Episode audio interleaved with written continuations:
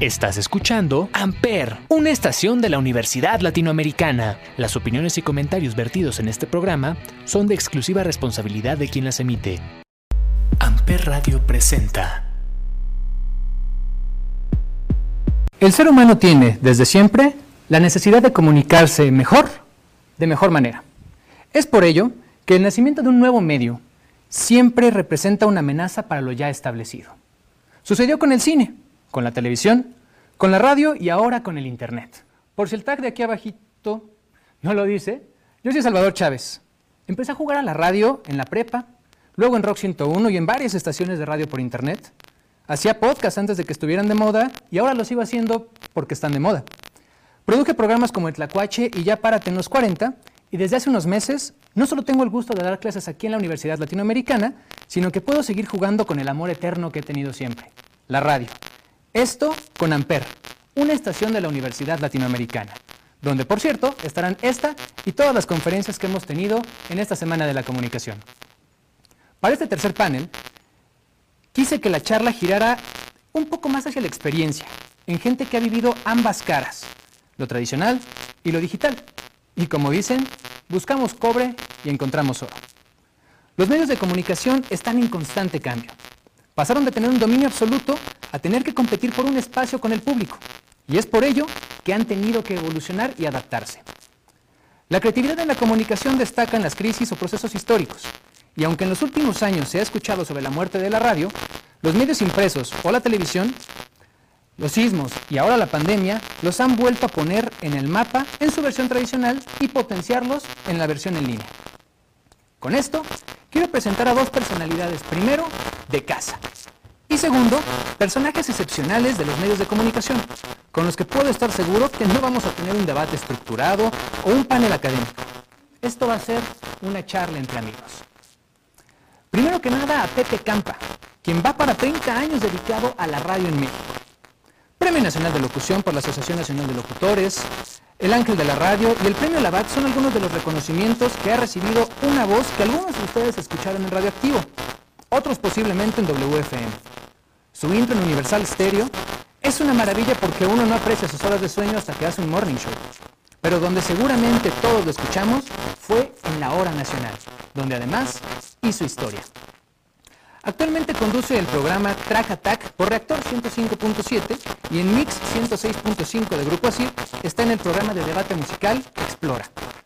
Y además de locutor comercial, guionista, creativo y actor de doblaje, Pepe es de casa. Es profesor de la Universidad Latinoamericana aquí en el Campus Valle, en la licenciatura en cinematografía, y es para mí un gusto estar contigo, Pepe. ¿Cómo estás?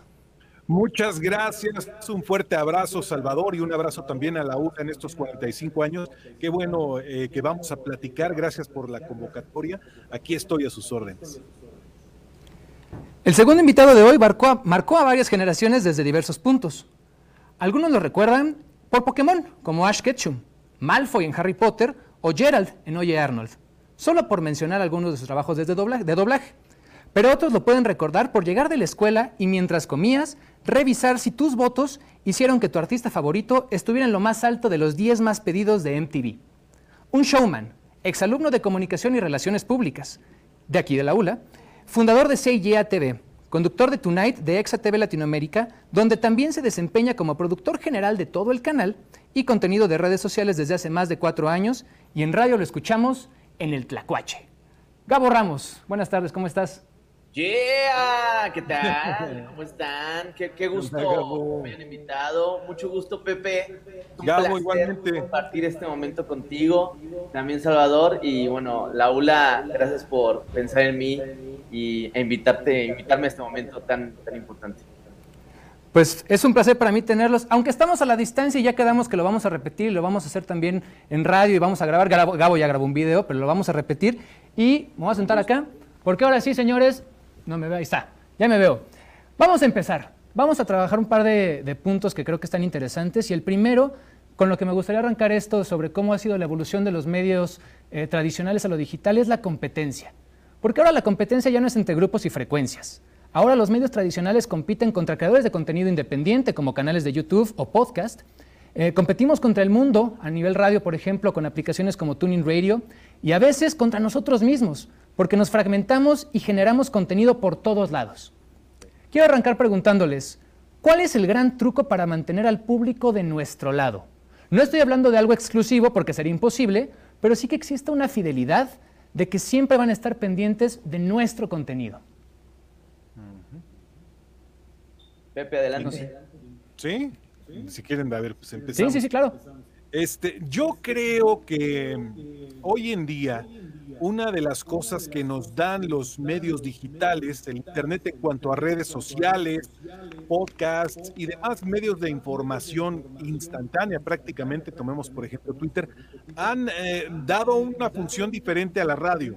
A mí me tocaron, yo empecé en 1992 eh, a trabajar con Alejandro González Iñárritu y Martín Hernández eh, haciendo producción, luego vino Radioactivo 98.5, pero no existía el Internet en México no existía todo eso, ni en el resto del mundo.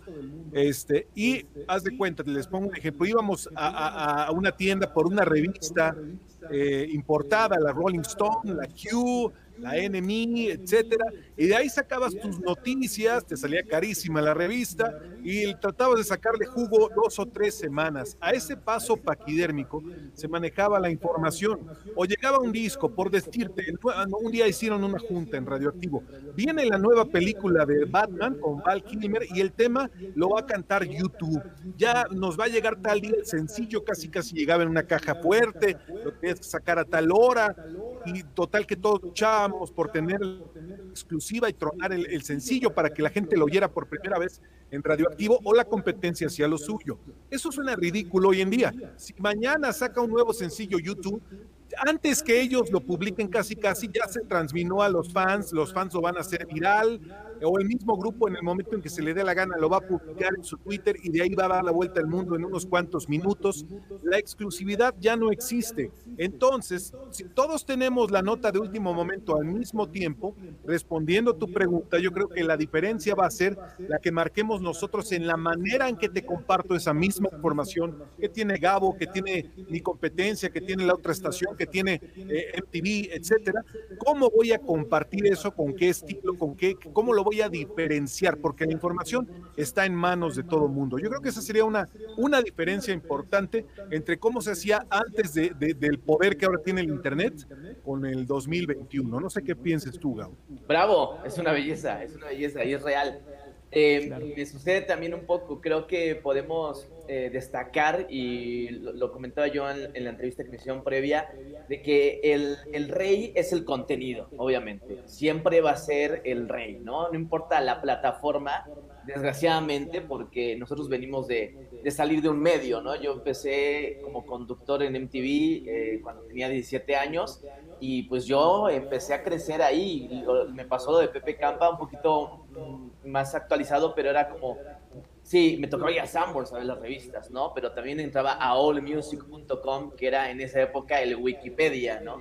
Y literal me ponía a estudiar y tenía que entrar a decir los datos, pero la forma divertida en la que yo lo tenía que decir era lo que tal vez llamaba la atención, yo usaba mucho albur y era muy este pues, sin filtro lo que lo que es MTV, ¿no? Y entonces tampoco había una dirección de contenido, nos dejaban ser como como identidad de cada conductor y literal eh, fue como llevarlo y masticarlo a, tu forma. Eh, hoy también me pasa con diferentes contenidos, sobre todo en Extra TV como productor. Nos sucedió hace dos semanas que nos llegó un contenido, una entrevista de Selena Gómez desde Universal Music, ya hecha en Estados Unidos, y les dije, deténganla, denmela como exclusiva. Le digo, ¿cuándo la vas a estrenar en tu canal de YouTube o en tus redes sociales? Dijeron, el jueves a las 10 de la noche. Perfecto, dame la primicia, jueves a las 3 de la tarde, y era una entrevista que duraba seis minutos, pero literal armamos un postre enorme, exclusiva, salió en el periódico, lo mandamos al público ver el Facebook Live, porque aunque es un canal de televisión, nos apoyamos en las redes sociales, y todo el público fue a ver a la entrevista de Selena Gómez, que era respuestas a cinco preguntas muy normales, sale por redes sociales de Universal y el lunes hicimos un especial de Selena Gómez con las mismas respuestas, pero ahora con videoclips de ella, ¿no? y luego hicimos un top 5 con una voz en off, hablando de curiosidades. Estábamos refritando el contenido, ¿no? Pero como nos dice Pepe, hay que darle la vuelta y, mostrarlo en ese camino para que el público diga, fue original, o el público diga, sí me llama la atención cómo me lo presentan este medio, ¿no? O este locutor o este conductor. Es que exacto, creo que los contenidos están y una cosa es refritearlos, pero otra cosa es cómo los refriteamos, ¿no? La mano de producción que le metas. Regresando un poquito a lo que decía Pepe al principio de, de Radioactivo, del primer disco de YouTube, que ya ahora se viene cargado en el iPhone automáticamente. Eh, también siento que antes era muy, muy artesanal en el sentido, como decía Gabo, ¿no? de meterte a leer las revistas en Sanborns o la Rolling Stone, pero te metías, por ejemplo, a Tower Records ahí en Altavista, me acuerdo, y veías qué discos había, qué había de novedades. Empezabas a brincar un poquito en, a ver, este artista que está escuchando, eh, se hacía mucho la espera, ¿no? El decir, ok, el disco va a salir en tal fecha y empezabas a preparar todo, las disqueras funcionaban de otra manera y ahora, como decía, ¿no?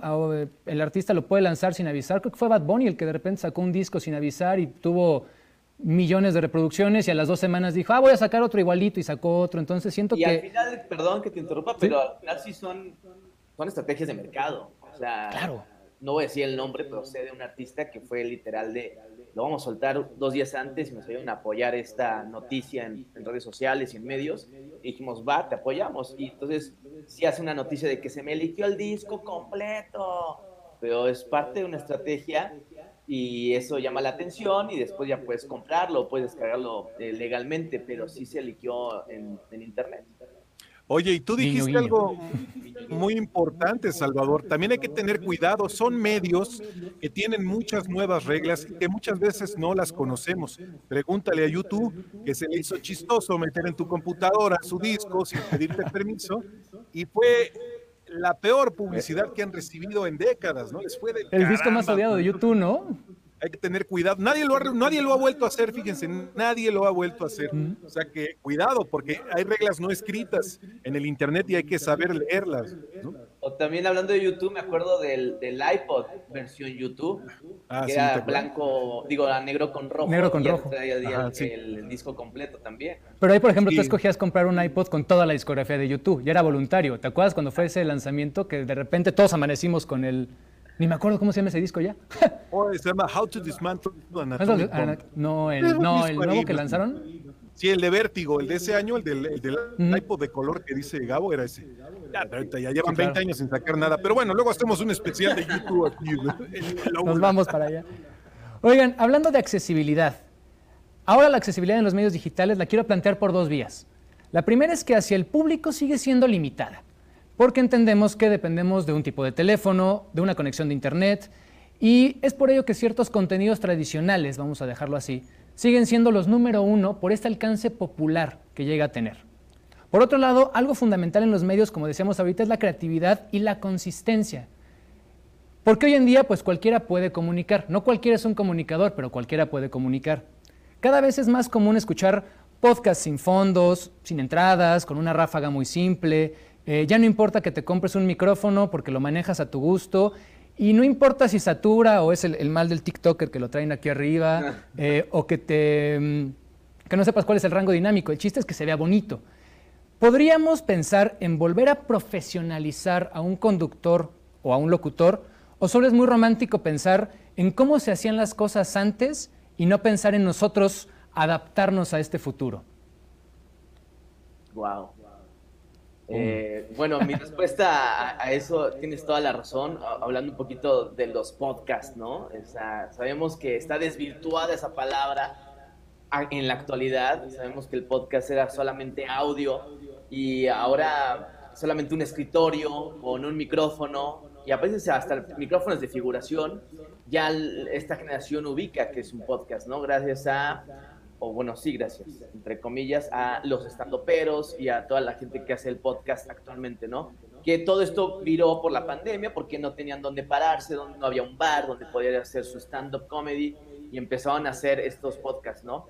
Yo creo que sí es muy fácil de, llevar al público, obviamente tiene que conectar el que le llama la atención y regresar a los medios tradicionales. Ejemplo, hay un podcast de Carlita Díaz, de JNS, antes que se llama Pinky Promise, Y es un formato muy picnic, lo que era Telehit, ¿no? Eh, muy de tele, hecho en su casa, obviamente, lo lleva a, nivel podcast, eh, hago comillas porque es un contenido de YouTube, solamente que sacan el audio y no lo ni lo postproducen, así como va, lo mandan a Spotify o a plataformas. Sí, este como videocast, ¿no? Eh, exacto, videocast, lo promocionan como podcast y después se van a los medios tradicionales como los billboard o espectaculares y todo periférico está con imágenes de ella, una foto súper cool de revista perfecta y dice disponible en YouTube, ¿no? Entonces ahí es cuando viene el choque, dices, wow, o sea, hay presupuesto, cool, porque hay que pagar un billboard, ¿no? Pero es un medio de comunicación digital llevado al medio tradicional para llamar la atención, ¿no? O las mismas playlists de Spotify o Deezer, está pasmada todas las revistas físicas, o, bueno, ya hay tres de música, bien pobre todo, pero bueno. Y luego está también eh, los billboards espectaculares y vuelven a la radio y escuchas en la radio descarga Deezer. Entonces, están volviendo a los medios tradicionales porque sí, el público está ahí, yo creo que es más, el contenido es para otra audiencia, pero ¿quién llama a ese público que tal vez tiene un poder adquisitivo que puede llamar la atención para un patrocinador? Yo creo, eh, eh, estoy de acuerdo con Gabo en esos puntos, me gustaría agregar algo más y algo que nos ha enseñado esta terrible pandemia, porque lo hemos vivido a flor de piel y creo que todos lo vamos a entender. De esto se va a encargar la selección natural. O sea, ¿qué va a pasar? Pues la gente va a llevar a cabo, va a ir afinando su oído, va a ir afinando sus ojos y va a ir exigiendo más y más. Lo que estoy diciendo no es ninguna revelación, es algo histórico. Cuando la radio empezó, su fin principal era comunicar, únicamente era comunicativo, avisar, tal, tal cosa, tal. Después se fue transformando y empezó a ejercer su papel lúdico de entretenimiento, de diversión para la gente. Y ahí vino la magia de transmitir la música y demás, que es ahora a lo que nos dedicamos 100 años después. Sin embargo, eh, fueron prueba y error, prueba y error, depurando, depurando, buscando nuevos contenidos, hasta que de repente llegaron a las primeras obras maestras, Guerra de los Mundos, con Orson Welles, que metió supuestamente en pánico a, algunos ciudadanos neoyorquinos. La televisión igual, empezó siendo una imitación de la radio, llevada ahí, Laura Nescafé, ¿no? Prueba y error, prueba y error, gente hablando como en el radio, pero con imagen. Empezaron ahí a experimentar, vieron que funcionaba, depuraron por selección natural lo que no, vieron lo que atraía a la gente y la gente fue educando su vista y su oído a, ese medio de comunicación y el medio por autorregulación se fue haciendo más exigente y la gente más creativa. Yo creo que con YouTube, los podcasts y demás plataformas va a pasar lo mismo. Cuando te aburras de escuchar el mismo sonsonete del presentador o la presentadora o las mismas formas este, descuidadas que tienen su chiste, ¿eh? no estoy minimizando nada, pero esta manera improvisada y demás, cuando ya sea lo normal en lugar de lo fresco y sea lo aburrido y lo putrefacto, ellos van a tener eh, los youtubers, este, eh, que reinventarse los podcasteros también. Muchos de ellos van a regresar, como dice Gabo, a las reglas básicas de la radio y la televisión. Una escenografía, una buena iluminación, un buen microfoneo, o en la radio un fondo adecuado, un todo un cuidado y una curación de fondos, de música, de comentarios, de información. Y vamos a volver a lo mismo, pero se van a complementar. Va, yo creo, el chiste es que sobreviva esa irreverencia, esa libertad, que no sea tan atado este, la radio del futuro, sea en podcast o en antena, como llegó a ser de repente, o la radio musical tan, tan predecible y de repente a vida. A mí me pasó, ¿no? Con muchas estaciones que ya es lo mismo de lo mismo. Esta es la oportunidad de juntar lo mejor de ambos mundos y que ayude a mejorar a las plataformas, podcast, youtubers, youtubers y demás, y también la radio y la televisión se reinventen y, y realmente ambas partes crezcan, cada una con su estilo. No creo que una sustituya a la otra, no creo que sean enemigos, los, son herramientas alternativas los podcasts y YouTube de la radio y viceversa, ¿no? No es que estén compitiendo, creo yo, en, un mismo, como dicen los gringos, common ground. Eh, agregando un poquito de Pepe, que me parece, o sea, estoy totalmente de acuerdo. Creo que el gran camino que Pepe dibuja, eh, hay un claro ejemplo en México y es eh, Chumel Torres, o sea, es el pulso de la República, eh, que después se lleva a, radio en Radio Fórmula y luego se lleva a tele con Telefórmula y hoy está en el puesto número 2 de rating en noticieros. Creo que siempre él o su equipo están rescatando la esencia y de, YouTube sin llegar a lo vulgar o llegar a la grosería, sino ser reales y sin filtro, con una medición de voy a salir en radio, no puedo decir babosadas, no puedo decir groserías, tengo con, los lineamientos de radio, se escucha bien, pero a la vez tiene prendidas tres cámaras, están escuchando y se ven tele. Entonces creo que y ha llegado a comunicar, a informar a una gran generación y sigue siendo divertido porque cambia siempre y evoluciona de humor, ¿no? Creo que por ahí podría llegar a ser otro caso es, ejemplo, la cotorriza, ¿no? Que son estando peros, hacen podcast, pero empezaron el podcast ahora en, en, la Arena México y con luchadores, ahora en el circo y con payasos. Entonces empezaron a, a, a llevarlo a otro territorio y no han podido llegar a la radio tal vez no les interese, pero porque su humor es tomar, ponerse borracho y pura grosería, grosería, grosería. Y eso, en verdad, el público de la radio no lo soporta, o el público que hoy escucha la radio, o los jefes que llevan el contenido de la radio, es muy complicado que si lo liberen. Un momento lo liberaron y hubo problemas, es como que se están cuidando. Oye, y una cosa... ahorita que tocabas el tema de... Perdón, Salvador. Nada, más para terminar de completar, eh, no nos olvidemos de las personas, estamos muy apegados a lo del medio y cómo es su naturaleza, pero ahorita que nos están viendo mucha población universitaria, eso es muy importante, tu formación.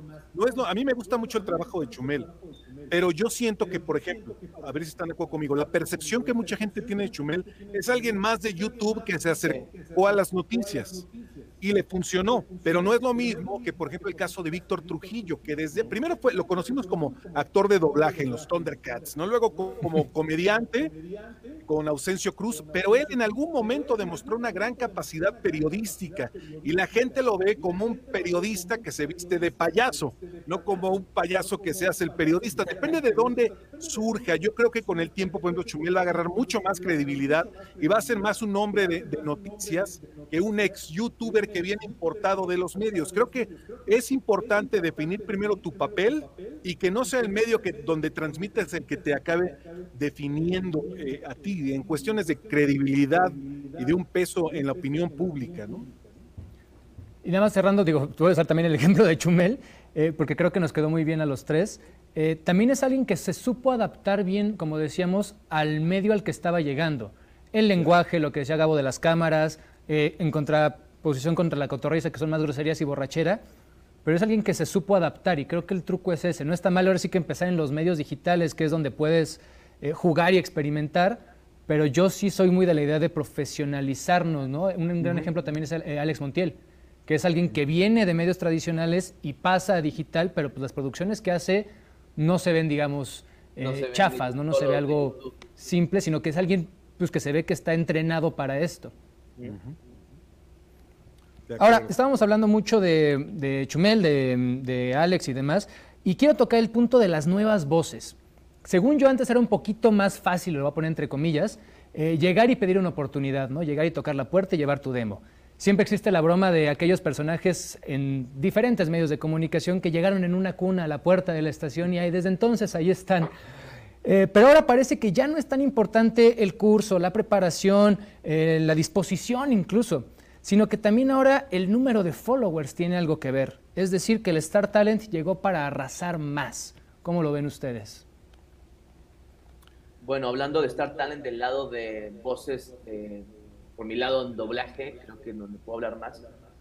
También de radio, ahorita toco el tema. Eh, sí, o sea, obviamente la cinematografía y la, industria tiene que llenar salas y vender boletos y ahora vender accesos, ¿no?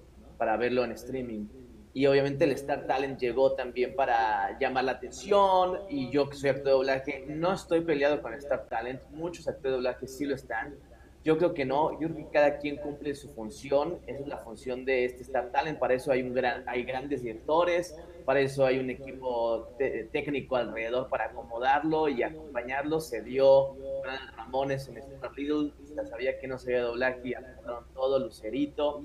De ahí nos podemos ir a Wherever Tomorrow, el mismo Alex Montiel, el Mochumel. Entonces, ellos han tomado cursos, ¿no? Pero en ese momento no había cursos y era, vámonos, ya te elegimos, hay que vender, ¿no? Entonces creo que ahora el Startup ayuda a que la industria crezca y eso le da de comer a toda la industria de doblaje y hay o hay películas, soy papá y, vemos películas con mis hijos y literal, Frozen no tiene ni un Star Talent. O sea, no tiene ni una. la, la, Moana tampoco tiene Star Talent. Bueno, tiene a Beto Castillo, pero que es. Sí, pues son Star Talents de doblaje, digamos, ¿no? Eh, Raya, que fue la última de Disney, tiene solamente a Ana Paola. El resto son de doblaje. La última de Netflix eh, de los robots también que son robots y zombies y de perritos que lo hace el equipo de Spider-Man, todas son voces nativas de nacidas en doblaje, entonces y, es un éxito, entonces yo creo que por ahí son dos funciones que debe cumplir Star Talent. Y hablando de radio, en mi caso, eh, creo que el público necesita, no importa followers, ¿eh? no creo, yo creo que lo que necesita la radio, el público que escucha la radio, son personalidades. O sea, desde un profile. No es el gran locutor, no es alguien con la gran escuela. Eh, creo que debe ser alguien que conecta con el público, puede ser real, puede equivocarse o no, pero también depende de la radio en la que estés, ¿no? Entonces creo que eh, eh, lo que busca la radio o el público de radio, que después se va a plataformas de podcast, de audio, es una personalidad, es un cuate, es un profile, es alguien llamativo, divertido y después, si tiene followers, pues le llama la atención a que publique el link a la empresa, pero a mí nunca me han pedido de, oye, puedes subir el link, puedes ayudarme a publicar. No, tampoco tengo tantos followers, pero bueno, en Instagram tengo 60 mil y en Facebook tengo 300 mil, pero no me lo pide los 40. Entonces, como que tampoco es como parte de mi chamba. Me nace, lo hago, elevo los streams, sí, pero pues es parte de que me gusta presumir lo que hago, ¿no? O hacer, o llamar la atención y decir, me dedico a esto, ¿no? Y es parte de mi vida publicar eso. Ahora, también las grandes empresas están expuestas al prueba y error y como no hay reglas escritas y va más rápido la tecnología que esas reglas, incluso que las leyes que rigen a estos nuevos medios digitales, eh, hay muchos errores de los cuales algunos aprenden y otros no. Tomando palabras en el tema del doblaje y el Star Talent de mi amigo Raúl eh, Aldana, que fue director 20 años de, Disney, del doblaje de Disney, yo le decía, oye, y por ejemplo, si meten en una película a un actor, esto cómo repercute taquilla, por eso los jalan tanto, que me dice, fíjate que eso ha ido un poco eh, cambiando porque nos dimos cuenta que, por ejemplo, si tú en una película como Shrek, tú metes a Eugenio Derbez, eso no necesariamente se, se, captura en la taquilla, me decía Raúl sino que lo que hacen es que yo hago una conferencia de prensa y va a hablar Eugenio Derbez y la prensa va y lo oyen y hace ruido y me da publicidad. Si yo no pongo Star Talent y pongo a los actores de doblaje no conocidos que no son salen en tele ni en otras cosas, entonces no hay tanto eco ni tanto interés por parte de la gente. Pero me decía él, lejos, me decía Roldana, lejos de, de, el taquillazo, más que nada lo que hace es ayuda a que se, se haga más viral la publicidad porque ubican a ese, a ese artista. Eso me quedó a mí este, muy grabado y porque en cierta manera, de cierta manera, yo tengo grandes amigos, espero contar con Gabo entre ellos, este, a partir de que nos conocimos hoy, pero grandes amigos, Sigi Dukiewicz, Mario Arbizu y cantidad de actores de doblaje, Mario Filio, por supuesto, es mi hermano, y a mí me da coraje que lo sustituyan a veces, a veces con Star Talent de manera innecesaria cuando hay una industria pujante y que ha demostrado que está viva más que nunca, que siempre hemos sido muchos años líderes de doblaje en Latinoamérica y lo estamos volviendo a hacer. ¿Por qué hacer a un lado eso? De ahí me brinco al charco de la radio, lo mismo. Ahí hay una gran responsabilidad, grupos radiofónicos, propietarios de empresas privadas, mucho cuidado. Les empezó a gustar la manera fácil de importar gente de la televisión a la cabina, en lugar de formar sus propios personalidades radiofónicas. ¿Qué es formar una personalidad radiofónica? Mariano Osorio, mi amigo Mariano Osorio, empezó en radio, encontró su voz, su estilo, y finalmente ha sido un, éxito durante 20, más de 20 años que he estado en, en Joya, ¿no? Pero es un hombre hecho dentro de la radio que yo creo que es lo que deben hacer ellos, crear sus propios talentos, no importarlos de la tele con esto de que ya tienes imagen, porque eso daña a la propia industria de la radio. No necesariamente porque alguien venga de la televisión o del YouTube o demás, va a ser un hombre o una mujer de radio, porque eso no es nada más saber hablar ante un micrófono. Hay que tener la pasión que conlleva estar y la responsabilidad frente a un micrófono y, a nivel eh, masivo. Yo creo que las empresas van a ser muy responsables de enrolarse en Star Talent o tomar las riendas y crear su propio talento, que yo creo que es el camino a seguir, y que YouTube haga su propio talento y que la tele haga su propio talento y no invadan. Ahora, agrego, digo, estoy de acuerdo, pero podría ser un, y creo que se está logrando una combinación, ¿no? O sea, tienes a tu personalidad en la radio, que me pasa en la tele, que como productor general de Exa TV, pues obviamente prefiero construir a una figura como conductor que traer a un influencer, pero a la vez yo hice una combinación, o sea, si tengo nueve conductores, cuatro son reales de casting y que vi que funcionaban en otros lados, uno es un cantante que le gustaba conducir, y lo fuimos profesionalizando y sabe usar chicharo, sabe usar teleprompter, sabe entender al, al floor manager, sabe leer una escaleta después de, ayudarlo y prepararlo y hoy es el conductor principal del canal, estoy hablando de Mike Madrigal y, ah, y ahora utilizó todo el exposure que tiene XATV y ahora está sacando su canción porque su pasión también es ser cantante, ¿no? Entonces lo ayudamos y no es alguien que eh, lo trajimos de, ah, eres famoso, vente, pero a la vez sí, tengo un programa que se llama Solo Ellas, donde están dos chicas que son ex Akashor, donde ellas tienen, una tiene 4 millones de followers, otra tiene 3 millones de followers, pero son cuatro conductoras, dos son influencers y las otras dos son conductoras nativas del mismo canal, otra estaba en MTV y, y hacen una combinación muy buena porque sí, llama la atención, tenemos viewers, pero a la vez tiene un lado profesional y además tienen opinión. Creo que es una combinación y la radio sucede. Creo que en la radio en la que estoy, que es los 40, creo que es la más eh, eh, que toca esos temas, ¿no? De traer a gente de la tele, como a Facundo, como a Faisy, como... Sí, porque es, finalmente sigue siendo Televisa. Yo estuve ahí en Radiópolis. Ahora es Radiópolis, Era la casa chica de Televisa, sí, tenías programa de tele, tenías programa de radio, Ajá. Pero en la mañana, ejemplo, pues está el Bazooka Joe, ¿no? Que nació en la radio. En Asir, sí, claro. Y después pasó a la tele y está mantenido en la radio. Está Iñaki, que era productor, lo de conocer Salvador, que se profesionalizó como locutor en el camino. Está Alexita, que era cantante y, salió de la academia y actriz. Y luego tienes a un Facundo que pues, es la estrella que, que mueve de la tele para la radio y de la radio para la tele. Creo que llegar a esa combinación eh, puede ayudar y no es tirarle flores a mis jefes, pero creo que tiene otros turnos donde literal, este, sí hay locutores como el Capi, ¿no? O sea, que ha estado ahí todos los años desde cuando era Vox FM, ¿no? Entonces, creo que llegar a una linda combinación puede encontrar con diferentes audiencias y atacar. De acuerdo contigo, Gabo. Yo nada más eh, lo que digo es, empresarios, no, no por estar mirando afuera, dejen de mirar adentro. Hay gente que lleva años trabajando el micrófono esperando una oportunidad y tú agarras, es como, es como la vida familiar, tú llevas casado 10 años, ¿no?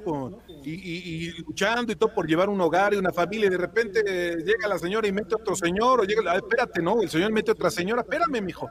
Hay como, yo llevo 10 años partiéndome en el micrófono, veme a mí primero, ya sé que ella tiene tele o él tiene tele o tiene viewer, pero yo soy parte de tu empresa y me he desvivido aquí. Lo han ignorado, ¿eh? créeme, pero yo creo que va a cambiar. Ha sido tal la lección de cómo se ha atomizado los medios masivos y los monstruos han tenido que bajar la guardia, que esto va a ser bueno para todos los comunicadores en un futuro no muy lejano, creo, Gabo. ¿Y si los medios digitales nos sirven como una especie de cantera o como de patio de juegos para decir, no estoy llegando de cero, ya cuando menos tuve la experiencia, bien o mal, de tener un canal de YouTube, de mantenerlo, sobre todo yo creo mucho en la parte del tiempo. Yo como Decir, okay, ¿cuánto tiempo tuviste tu podcast? No, pues mira, lo lancé una vez sí, tres meses no, y luego lo volví a lanzar 15 días, sino, no, lo lancé una vez a la semana durante cinco años. Ah, órale, pues ya es algo, ¿no? ¿Sabes que Mi canal de YouTube tuvo un crecimiento de tal. O sea, nos sirve como una especie de pues sí, de cantera, de preentrenamiento, porque sabemos que al final el medio digital y el medio tradicional cambian en muchas cosas, pero ya no es llegar de cero. Sí, mira, yo como productor de, Dexa TV y mi jefe es eh, Lalo Marrón, que eh, la época dorada también de Telehit él la llevó, y yo he llegado con, con, propuestas como conductores o alguna idea o algún proyecto, y literal lo que pregunté, estamos en su oficina y dice, a ver, pásame el link.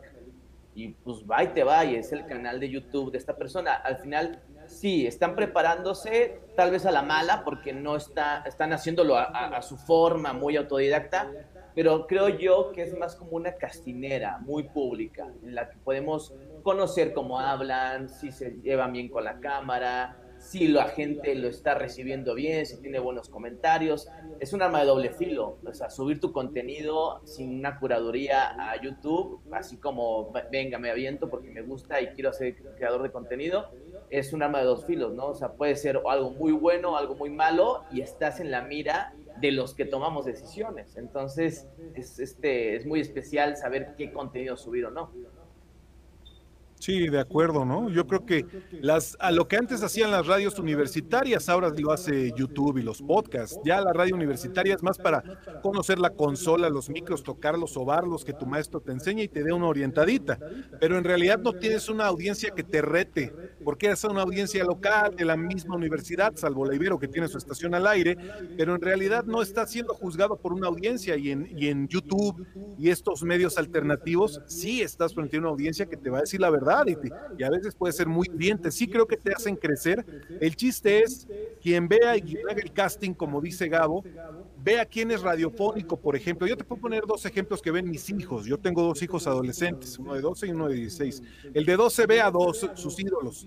Luisito comunica este mexicano que es tremendo y lo sigue mucha gente, y un chileno que muchos conocen que se llama Germán, Germán Garmendia. Entonces los veo a los dos, los dos me parecen súper capaces, que ni qué tienen talento, pero bueno, Germán me parece más radiofónico, es, es muy bueno para explicar y llevar el ritmo. Y Luisito te lleva a Australia y se mete a pelear con los canguros, es más visual.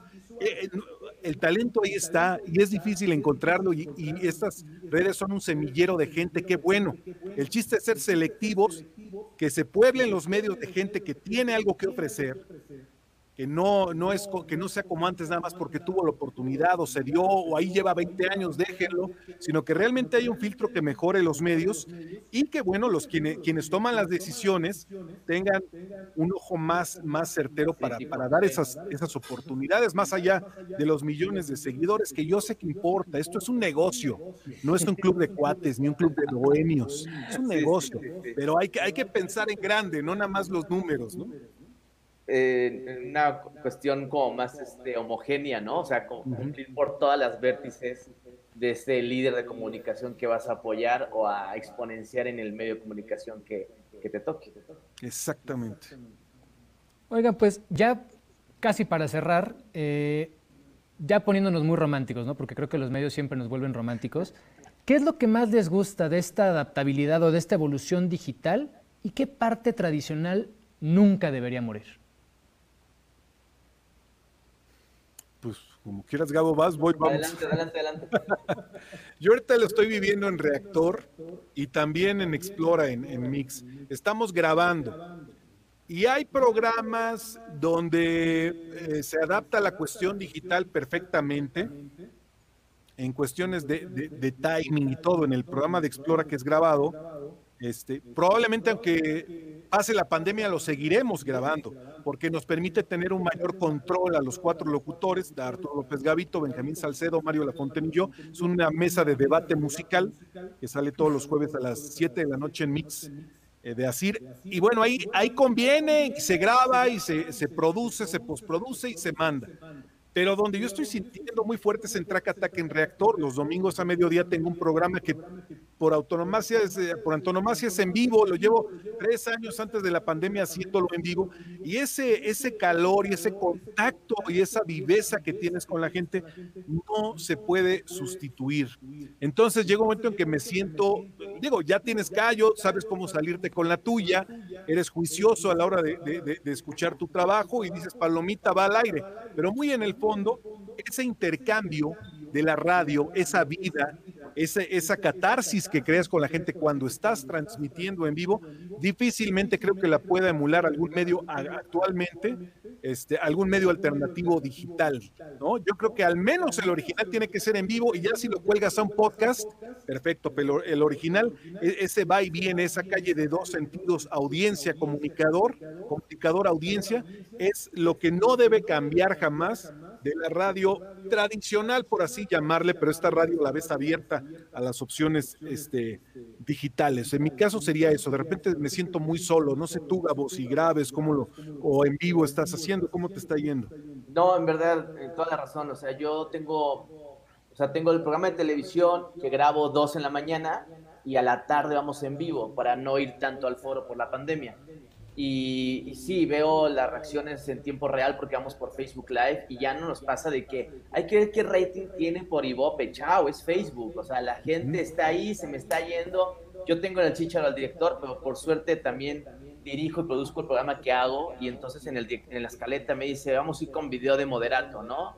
Eh, manda. Y yo, me, dice mi director por Chicharo, sí o no con tu cabecita. Y yo estoy en una entrevista presencial ahí con un youtuber, ¿no? Y le hago así de que no, porque yo estoy viendo el Facebook Live y si yo voy a mandar un video, se me va a ir los, no sé, 300 personas que están viendo el, el, en vivo. Entonces, es el, ese ritmo que te da el vivo y gracias a que sea digital, porque, pues sí, no podemos esperar que nos manden un resumen otras empresas de rating. El, rating este es segundo a segundo gracias al Facebook Live.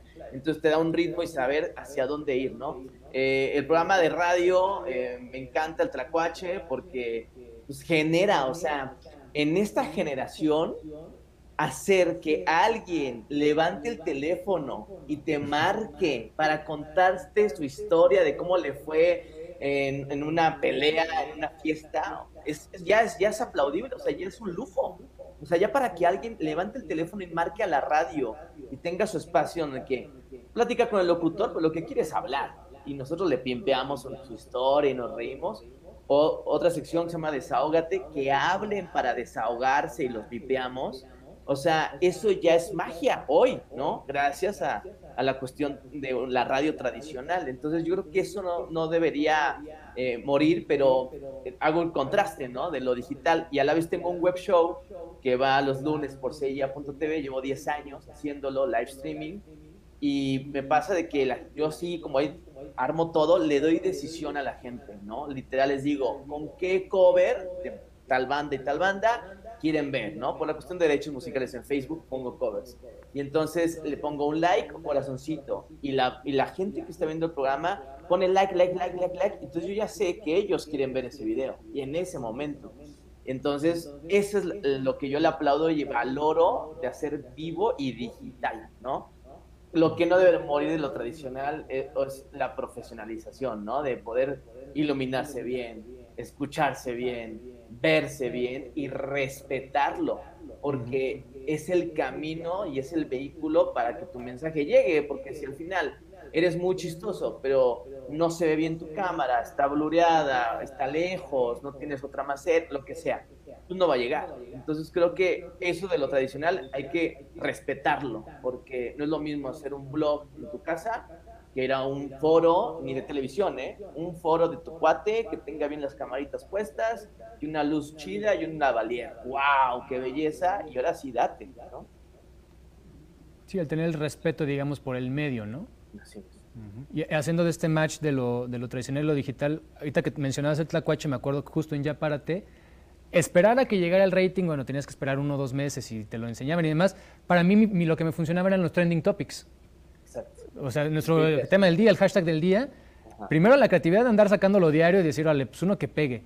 Y luego nos tocó justo empezando esta parte de Ya Párate, que estaba otro programa en Oye y estaba, todavía no estaba con Boy, pero ahorita ya también se suma mucho en, en las redes. Y había dos o tres mornings también, que siempre era como la competencia de ver quién era el que estaba un poquito más arriba, ¿no?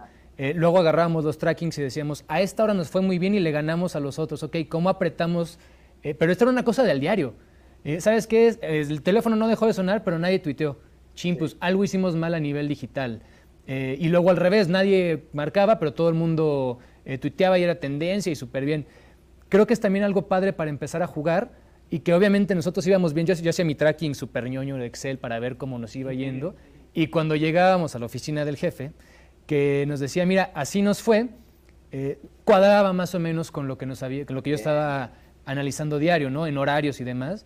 Y dices, ok, eso creo que es una interacción por lo mismo que nos da las redes sociales. la facilidad de decir, tengo una comunicación directa con la persona que estoy viendo, escuchando, eh, que, que, lo veo como inalcanzable, o que lo veía como inalcanzable, pero que ahora le mando un tuitazo igual y me lo contesta, igual lo likea, igual nada más lo ve, igual es su equipo, ¿sabes? Y pasa con políticos, con artistas, con deportistas, ¿saben? Creo que las redes han roto esa barrera de la estrella y lo vuelven también un ser humano. Ahora también aprovechando ese lado digital y tradicional, estaba platicando el otro día con Harry Jarero, director de Match. Ay, Harry. Y no manches, me cuenta que tiene tres escaletas diferentes, o sea, es realmente una para que no suena, o sea, tú no pones la FM y la radio digital y no suena igual. O sea, él, él diseña el, sonido, las rolas, las canciones en, para, la, para digital de lo que más le piden en Twitter y lo de FM, lo que más piden en el WhatsApp o por teléfono. Y obviamente cuando va un corte comercial, hay un corte comercial para, para FM un corte comercial para digital. Y luego cuando hacen streamings es otro tipo de contenido. Y uno puede decir, ah, no, le pusieron play y lo están streameando. Y no, o sea, creo que esa labor artesanal de poder atender al público en cada uno en su plataforma, pues creo que es aplaudible para también porque es una radio nueva y la visión que tiene Harry creo que es súper de, aplaudirle también todo lo que siempre ha hecho pero creo que lo está enfocando muy bien a la cuestión digital. Fíjate que eso que dices es un gran ejemplo. Un abrazo a Harry, lo conozco de hace muchos años. Pero fíjate ahí, el primer amor es muy importante, Gabo, Salvador. El primer amor, voy a agarrar a Harry porque es de confianza y, lo admiro y lo quiero. El primer amor de Harry es la radio. Él se hizo en Grupo Radio Centro y estuvo en Alfa muchos años y ahora está en Asir y ahora está al mando de esta estación. Pero el primer amor es la radio y luego ya, entonces si yo le pregunto a Harry, oye Harry, con todo lo que aprendes ahí. ¿Qué este micrófono es estático o dinámico? ¿Qué patrón tiene? Cardioide, bidireccional, nada. Tiene un conocimiento técnico, una riqueza que aprendió detrás de las consolas, con los operadores, con los gerentes de estación. Está formado en radio y ya entonces está aprendiendo y adaptándose a las nuevas tecnologías como el iHeartRadio y una, lo que dices, una programación por aquí y otra por acá. Eh, eh, yo creo que esa es una clave. ¿Cuál es tu primer amor? ¿La tele? YouTube, la radio, lo que sea, profesionalízate y acércate y entra a trabajar al radio que amas para que cuando estás como esponja absorbiendo todo como universitario, recién salió la carrera, eh, realmente te hagas una persona de ese medio y ya después utilices las herramientas que, se pueden añadir a la radio, a la tele, a cualquier medio de, de comunicación masivo o alternativo, creo yo. ¿Algo con lo que les gustaría concluir? Ya habíamos dicho que esta pregunta era como para cerrar, pero algún último mensaje, algo que quisieran compartir. Eh, concuerdo con, Pepe, eh, es, el, es el primer amor, porque eso es igual a pasión, ¿no? Entonces, eh, digo, como experiencia y anécdota, yo empecé a hacer doblaje en Radiópolis y veía a Jorge Poza cómo él se operaba solo, porque antes los locutores de escuela de radio se operan y, se, y, salen al aire y se producen todo, ¿no? yo los veía, veía a Paula Rojas y para mí era wow, llegaba a mi casa y jugaba a hacer, la, hacer radio como tú, Salvador, y, y perseguí, perseguí el sueño, perseguí el sueño de, de estar, eh, hacía las, los promos de Vox para Burro y Esteban, con Radamés cuando era productor, eh, Javi Mix, toda esa gente, y, y, luego, la verdad, hice un paro, hice un paro a un amigo que me pidió echarme la mano a conducir esto, lo hice, me vieron, no cobré, me dijeron, mira, eh, cariño con cariño se paga, y de un día para otro me hablaron para el Tlacuache, y creo que ahí yo ya cumplí mi sueño, o sea, y lo sigo cumpliendo todos los días porque es la radio que, como dice Pepe Campa,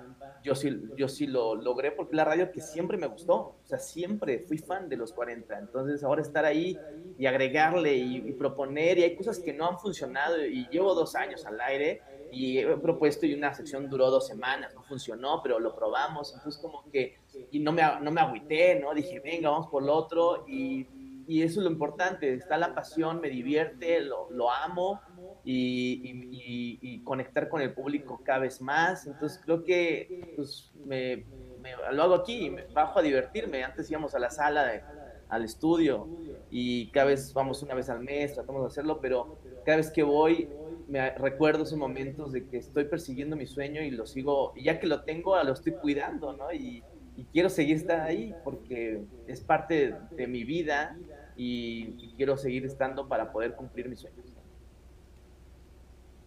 Pepe. Yo creo, mira, me voy a me voy a hacer un poco a un lado porque esta semana tuve una experiencia muy padre. Eh, vamos a entrevistar en Explora. Tenemos un programa, aparte del de Asir en radio, tenemos un programa en YouTube los lunes a las 8 de la noche en nuestro canal Explora.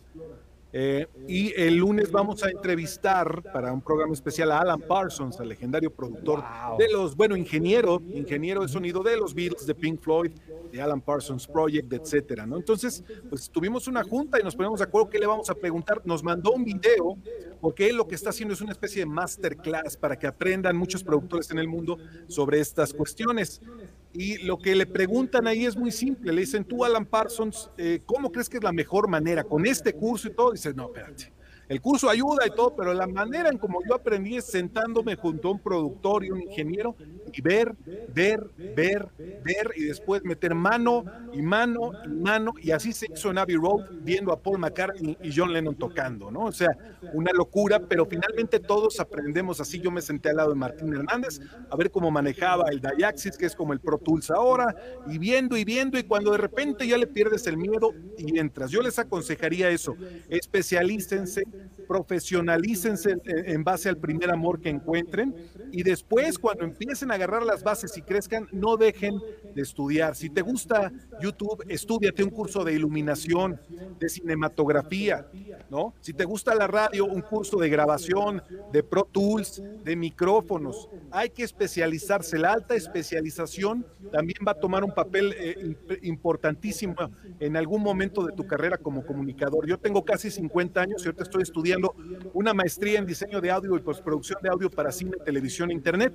¿Qué es lo que he hecho estos 30 años? Nada más que me falta la teoría, yo aprendí viendo. Bueno, ahora voy por la parte de las fórmulas, esto, el otro, ¿eh? muchas características que me siguen ayudando a crecer. Eso le recomiendo a todos los que se vean como comunicadores del futuro. Aplíquense, vivan lo real, enamórense no dejen nunca de aprender.